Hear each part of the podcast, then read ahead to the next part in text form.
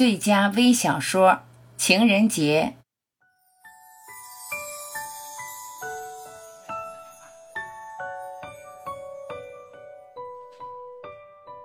一绝症。我问老公：“如果是我得了绝症，你会给我治吗？”老公快睡着了，迷迷糊糊地说：“别瞎说，倾家荡产也得治。”我说：“如果你得了呢，老公，那就不治了，剩下你一个人挣钱不容易。”我感悟，人的一生能遇到相知相守的爱情实属不易。世界上除了父母，还有一个人爱你如生命，该是何等幸运的事情！愿得一人心，白首不相离。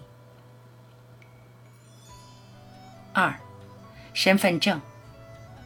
一个老太太来给老伴儿注销户口，她小心翼翼地问我：“姑娘，我老头儿身份证，你们可不可以不收回？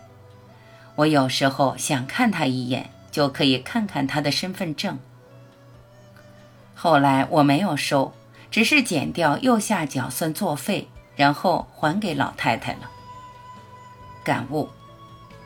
余秋雨说：“叶子黄了，我在树下等你；月儿弯了，我在十五等你。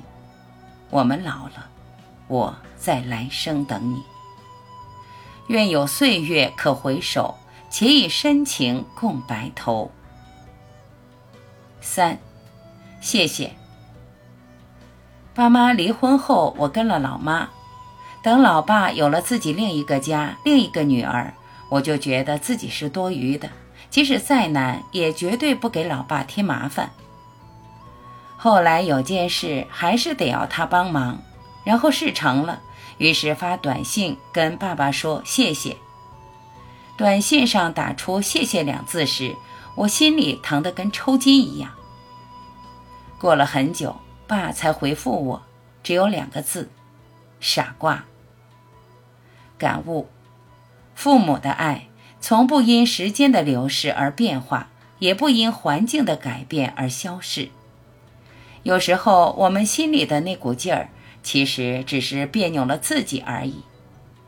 坦然接受，其实那爱一直都未曾离开。四，相亲。过年回家，母亲就为他张罗着相亲。毕业几年了。这是他第一次相亲，双方见面后，家长都很满意。母亲一个劲儿地夸女方，说他们有多般配，对方家长也在不住地夸他。后来双方家长互使了一个眼神，默契地走了，只留下他们俩。这时他先开口说：“好久不见。”感悟，张爱玲说：“于千万人之中。”遇见你所要遇见的人，于千万年之中，时间的无涯的荒野里，没有早一步，也没有晚一步，刚巧赶上了。没有别的话可说，唯有轻轻地问一声：“哦，你也在这里。”如果最后是你，晚一点也没关系。五情人节。情人节，老年痴呆的外公失踪。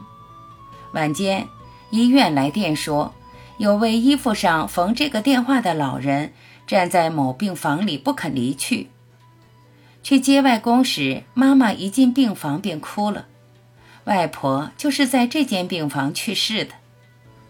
当我看到傻傻的外公手里那只不知从哪里捡来的玫瑰时，忽然想到几年前情人节。